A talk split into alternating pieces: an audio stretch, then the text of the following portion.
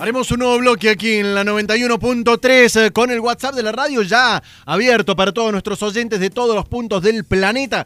3516-450000.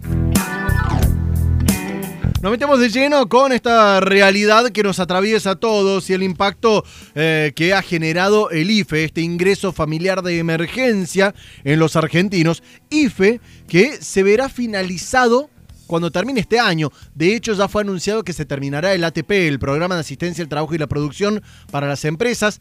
Formalmente es como que está terminado, porque ya no es para todas las empresas, sino que eh, da subsidio a créditos. Y el IFE, que se ha convertido en un sostén, en un sostén, en un eh, sostén para distintas familias que mm, debieron dejar de trabajar producto de la cuarentena y para otros que aprovecharon, si bien no tenían ingresos eh, formales registrados, también les sirvió como para suplir lo que informalmente decimos como las changas. Bueno, ¿cuál será el efecto? ¿Cómo impactará el IFE o, la suspensión o la finalización mejor dicho. Eh, lo vamos a trabajar ya mismo con Gonzalo Ávilas, que es de, de, Lotes, que es el Observatorio del Trabajo y la Economía Social eh, de Córdoba. Gonzalo, muy buenos días. Jonah Cloner de este lado, ¿cómo te va? Hola, ¿cómo andan? Bueno, muchas gracias por, la invitación. Bueno, Gonzalo, a ver, desde el observatorio, ¿cómo están ustedes analizando el impacto del IFE hasta ahora durante todo este tiempo de cuarentena? ¿Y cuál podría ser justamente el, el efecto de la finalización del ingreso familiar de emergencia?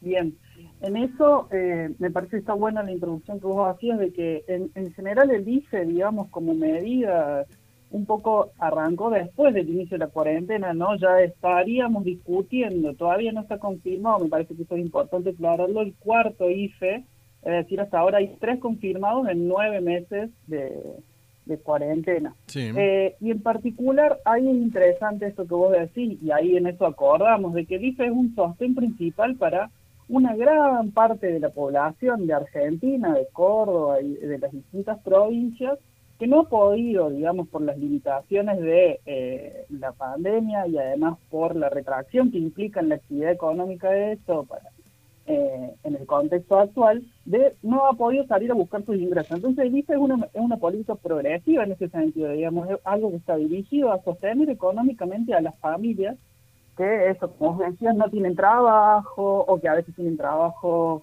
informal, eh, personas de casas particulares, algunas personas que cobran determinados programas de empleo. En ese sentido nos parecía a nosotros que era una política interesante, que además venía a mostrar una realidad del país, digamos, el ICE cuando estaba pensado estaba iba a 4 millones de personas y terminó para 8,5 millones de personas. Es decir, estamos hablando de una gran cantidad de la población argentina entonces eso también me parece importante remarcarlo porque muestra esa cara de, bueno, hay un montón de, gente en, Argentina que no tiene ingresos y no tiene trabajo en relación de dependencia. Entonces hay que darle una importancia y en ese sentido se cobra centralidad a la política. Y ahora, como vos bien decías, en esta discusión de, bueno, primero que esto en discusión todavía el cuarto IFE y después que ya se sabe que no va a seguir, eso de alguna manera, bueno, genera problemas, sobre todo en esa parte de la población que decíamos recién, digamos. Lo que está pasando es que eh, el IFE, que al principio estaba pensado para toda esa cantidad de gente, ahora solo estaría pensado para un grupo muy particular. Es decir, estamos hablando, por lo que se dice en los medios, ¿no? Todavía no, no es que está confirmado, pero de pasar de ir a, a todas esas personas, solo estaría enfocado en jóvenes de 18 a 25 años que no han tenido trabajo y jefas de hogar. Eso aproximadamente implica que del total se pasaría a solo un tercio de personas que antes estaban comprendidas, es decir, pasaríamos de 8,5 millones a unos 2,5 millones. Es decir, que tampoco es un número marginal, ¿eh?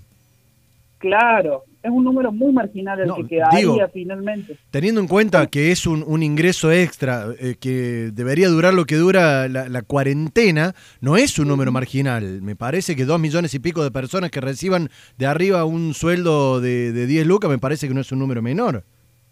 No, no, no, totalmente. No es un número menor, pero aún así se recorta un montón, ¿no? Como decimos, pasamos de 8,5 millones a 2,5 millones. Es decir, todas las otras personas que aún siguen siguen teniendo problemas de trabajo no y de ingresos, ahora ya no estarían contadas. Entonces ahí es donde también decimos, bueno, 2,5 sigue siendo importante, pero hay 6 millones que ya no van a estar. Eh, a ver, Gonzalo, ¿se, hay- Gonzalo, ¿se ha hecho algún número de antes de recibir el IFE, cuántas de esas 8 millones de personas no tenían trabajo previo a la, a la aplicación de la cuarentena? Digamos, ¿cuáles estarían en la misma situación? No, no, eso es un poco más difícil porque, bueno, a veces no, no son públicos esos datos, como la- específicamente la persona y el IFE, como que eso me parece que no hay no hay un análisis muy particular de, de eso. Eh, pero me parece que otra cosa que puso en discusión el IFE es, bueno, 10 mil pesos para una familia, ¿no? Porque recordemos que el IFE está destinado a la familia, ¿no? Es decir, es un ingreso familiar, no es un ingreso individual, ¿no? Es decir, en algunos casos, en, en algunas familias, esos 10 mil pesos solo lo podían cobrar la familia entera, digamos, era solo uno por familia, es decir, Sí. cuatro personas entrarían 10 mil pesos. Y eso también pone en discusión, de alguna manera, es bueno, hasta qué punto estas políticas y, y este nivel de, de destino de dinero a, a esos sectores motorizaba el consumo y la actividad, ¿no? Porque estamos hablando de solo 10 mil pesos, ¿eh? ¿no? Y que entonces, si uno va recortando y va diciendo, bueno, pasamos de 8,5 a 2,5 y sostenemos un 10 mil pesos con un contexto de inflación que parece que cada vez se está aumentando más y en donde el trabajo parece que todavía no está no se está creando ni generando, entonces también vuelve a poner otra discusión de, bueno, hasta qué punto esos 10 mil pesos sirven para la familia para sostenerse, porque recordemos que, según datos también oficiales, una familia para no ser considerada pobre, entre todos tenían que eh, cobrar 40 mil pesos, o sea, el 10 mil del IFE es mucho más abajo. Sí, encima- pero ta- también hay, hay que tener en cuenta, insisto en esto, del ingreso familiar de emergencia, de que es en un contexto donde no se podía realizar absolutamente nada. Hoy ya Totalmente. tenemos una realidad que de manera formal o informal ya está abierto, básicamente. A- Claro, Ahí está claro, la cuestión. Totalmente, totalmente. Y de hecho, en su momento, cuando el IFE en ese sentido se veía como una buena política del gobierno, se abrió otra discusión que es la de la renta básica universal y de un IFE a más largo plazo, digamos, no solo en este contexto de emergencia, sino decir, bueno, pero esas personas que ahora no tienen ingreso, antes capaz que tampoco tuvieron ingreso, y entonces, ¿qué vamos a hacer una vez que la actividad económica retorne o se, se empiecen a ampliar más actividades? Porque esas personas van a seguir sin tener ingresos y trabajo. Entonces, de nuevo se abrió esa discusión que en su momento se decía un ingreso universal, tomando de base el IFE, pero que, bueno, vemos que ahora eso ya no está en discusión, sino que solamente estamos discutiendo, bueno, si por lo menos el IFE se va a extender hasta donde dure la cuarentena, es decir, estamos como cediendo un cachito. ¿No? Expectante a lo que suceda, Gonzalo, que es del Observatorio del Trabajo y la Economía Social, haciendo referencia al impacto y a lo que podría suceder con respecto al ingreso familiar de emergencia. Gonzalo Ávila, en Hora de Noticias, aquí en Cuarteto Radio 91.3. Muchísimas gracias por los minutos al aire, Gonzalo. Bueno,